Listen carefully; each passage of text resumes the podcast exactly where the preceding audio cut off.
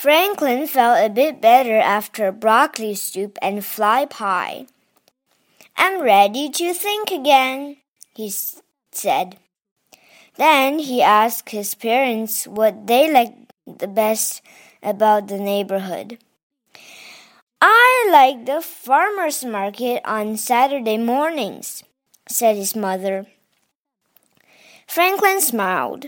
He loved Farmer Rabbit's sweet peas and Farmer Squirrel's fly brownies. And I like belonging to my chess club, said his father. Franklin agreed. He liked belonging to the chess club too. Then Franklin remembered something. Is it true that Mr. Heron is moving? he asked. Mr. Heron was the president of the chess club.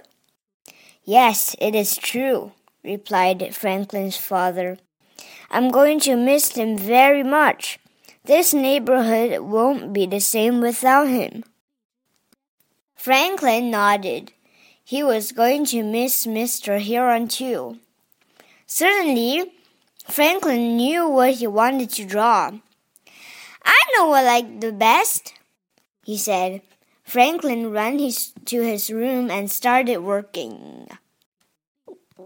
At school the next day, everyone was excited. It was time to see the projects. Raccoon went first. I drew the river, he said. I drew the forest, said Hawk. Finally, it was Franklin's turn. He unrolled a huge sheet of paper. It was covered with drawings of almost everyone that Franklin knew.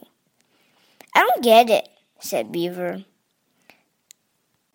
Franklin smiled. I drew my neighbors, he said. That's what I like the best about my neighborhood. The.